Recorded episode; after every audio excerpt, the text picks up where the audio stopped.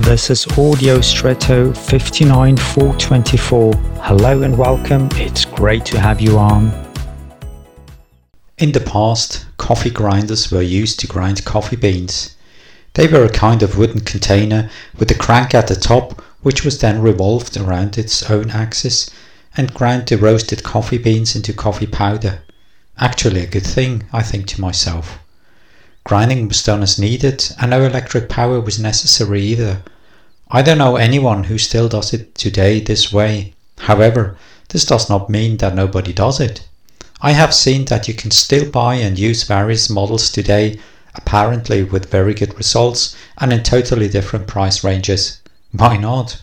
My impulse for you today is therefore just because you cannot imagine something because you don't know it does not mean that it is not possible and perhaps very good. So, if necessary, be cautious today with all too quick prejudices and instead be curious for the unknown that you may encounter today. And now I wish you an extraordinary day.